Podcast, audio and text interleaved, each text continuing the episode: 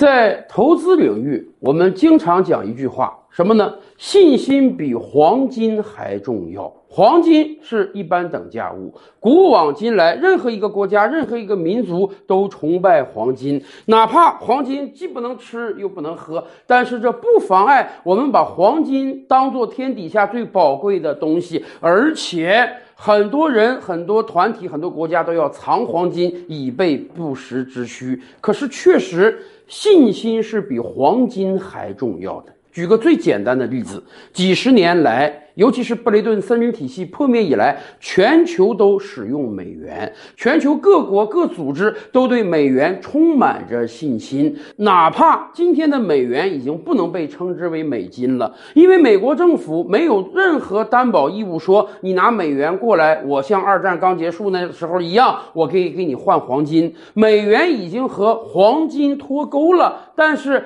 这并不妨碍我们相信这样一种由美国政府变戏。法从白纸变出来的美元，为什么？这不就是因为美元拥有着无比强大的地位？美国是全球经济最强大的国家，美元是由美国国家信用做担保的吗？我们经常说，哪怕是萨达姆、卡扎菲这样的美国政府眼中钉、肉中刺。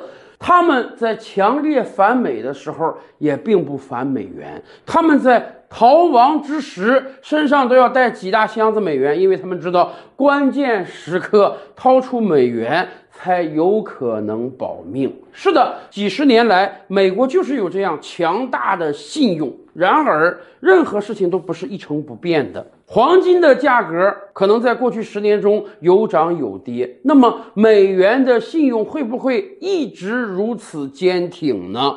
过去几周以来，美国银行业遭遇到了大麻烦。先是硅谷银行的倒掉，继而是几家地区性中小银行的倒掉，然后就引发了对整个美国金融体系的担忧。大家知道吗？到目前为止，根据美国相关专家的推测，美国大概有接近两百家中小银行有可能步硅谷银行的后尘。他们的规模实际上比硅谷银行还要小，他们的盈利能力比硅谷银行还要差，他们将面临同样的挤兑风险，所以说不准过几天他们也会通通倒闭。就在过去一周的时间里，美国老百姓从各种各样的中小银行提出了超过一千亿美元，有一部分呢被他们转到了大银行中，还有更多的钱连大银行美国老百姓也不信任了。没办法，美国老百姓也感受到了恐慌。大家记得去年闹了很长时间的所谓河南村镇银行的问题吧？当时我们就跟大家讲，千万不要有任何担心，国家最终一定会出手整治问题，而且给储户一个交代的。最终怎么样？到今天，百分之九十九以上的河南村镇银行的储户都把本金拿回来了。为什么？当时我们就说啊，普通储户对银行体系的信赖啊，这是至关重要的。甭管它是村镇银行，还是中小商业银行，还是国有大行，在我们普通老百姓眼中，他们都是银行，都是国家发牌照的，都是国家进行监管的。所以，一旦真的有一个村镇银行说：“哎呀，我由于内部治理的问题，导致呢我不承认广大储户在我这儿的存款，让大家血本无归。”那么你看着吧，一定会有大量别的银行的储户第一时间冲到银行，把自己的钱。拿出来，因为既然这家银行能倒能赖账，谁知道那一家就不会这样呢？因此，我们说国家一定会迅速出手治理河南村镇银行的问题。这不是在保这几家银行，这也不只是拯救这几家银行的储户，这是为了维系广大储户对全国银行体系的信赖。但即便这样。即便河南村镇银行的问题已经得到了完美的解决，可是今天我们身边有很多人也对中小银行有了抵触的想法。今天我们生活在一个低利率时代啊，你想找到年化回报超过百分之三的存款产品都很难。可是，在这个时候，有一些小的地方性商业银行为了吸纳存款，提出的存款利率呢，会比国有大行高一些。可是，我们身边真的有很多人拒绝。大家说，我宁愿找中农工建这些大行，我宁愿利息损失点儿，但是我不太敢存到小银行。虽然咱们说了，到目前为止我们没有一家银行暴雷导致储户的钱有损失。虽然我们知道我们有存款保险法，五十万以内是完全没有任何风险的，但即便这样，很多人还是对中小银行不信赖。为什么？怀疑一旦产生。想消除掉就千难万难了，美国也是这样啊，眼睁睁的美国老百姓看到几家银行已经倒掉了，各路专家又告诉他们说，未来有接近两百家银行会倒掉。那么大家想想，美国老百姓要怎么想呢？是不是第一时间把自己存放在中小银行的存款拿出来，这才是更为合理的呢？哪怕损失点利息。或者哪怕有人说没事儿，美国的信用体系很发达，美国银行业不会倒掉，那我又何必呢？我先把钱拿出来，落袋为安，不好吗？对个人而言，这是最理性的选择。明知道前面有个大坑，那我就别义无反顾地往前走了，我先绕开行不行？可是对整个国家的金融体系而言，这样的做法简直无异于巨大的灾难。为什么？银行什么都不怕，银行就怕挤兑。商业银行的运作规律其实非常简单：左手以比较低的利息从储户那里吸到存款，右手以比较高的利息放出去，可以放贷，可以买国债，可以进行各种投资。但是当然，时间是错配的。什么意思呢？你跟储户呢吸纳的存款，虽然说有什么三年定期、五年定期或者活期，但是理论上讲，只要人家想在你这取钱，你就必须马上给，大不了人家利息不要了。可另一方面呢，你的投资、你的国债、你的贷款，那并不是说你想要就一定要得回来的。成平之时，对于大量的银行而言，人家资金非常雄厚。偶尔有几个储户要取钱没关系，我资金池是够大的。可是银行怕就怕大量的储户在同一时间去取钱，那么他的资金准备就是不够的。而一旦你让储户感觉到了你的资金池不够了，你没有钱在第一时间给到他，那么更完了，恐慌情绪会蔓延，会有更多的储户涌到银行之中。这就是美国今天。面临的窘境，为什么相关专家说未来可能有两百家美国中小银行倒掉？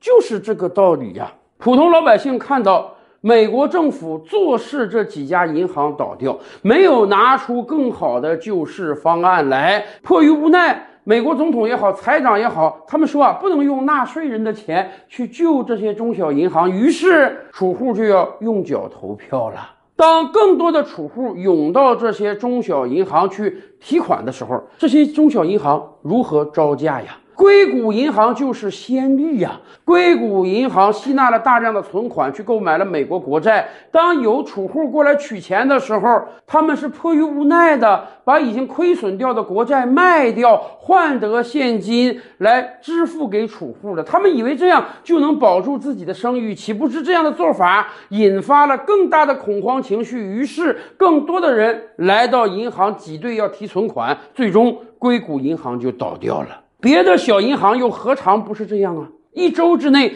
就有上千亿美元的存款被从各种各样的小银行给提了出来。这些银行可能现在啊还能招架得住，可是未来呢？如果恐慌情绪进一步蔓延的话，如果更多的储户选择要从中小银行提款的话呢？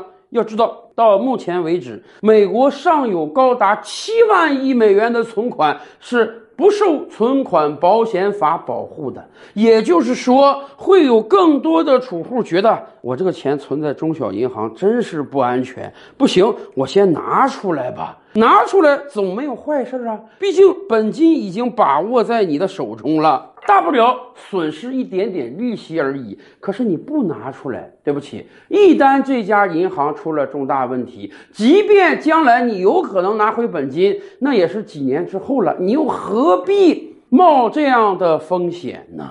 当然，大量的中小银行出现这样的问题，不代表美国大银行就可以高枕无忧，因为对于整个银行体系的信用，那是一以贯之的。今天有的储户还说：“哎呀，我不敢相信中小银行，但是我好歹相信大银行。可是明天你怎么知道大银行就不会倒闭呢？这说明什么？这说明美国储户对大银行的信心。”也在降低，这还只是微观经济层面。从宏观上讲，问题可能更大。大家知道吗？美国财政部长耶伦、美联储主席鲍威尔以及美国总统拜登最近在美国国内的风评很差，尤其是耶伦。美国很多议员要求他对此轮。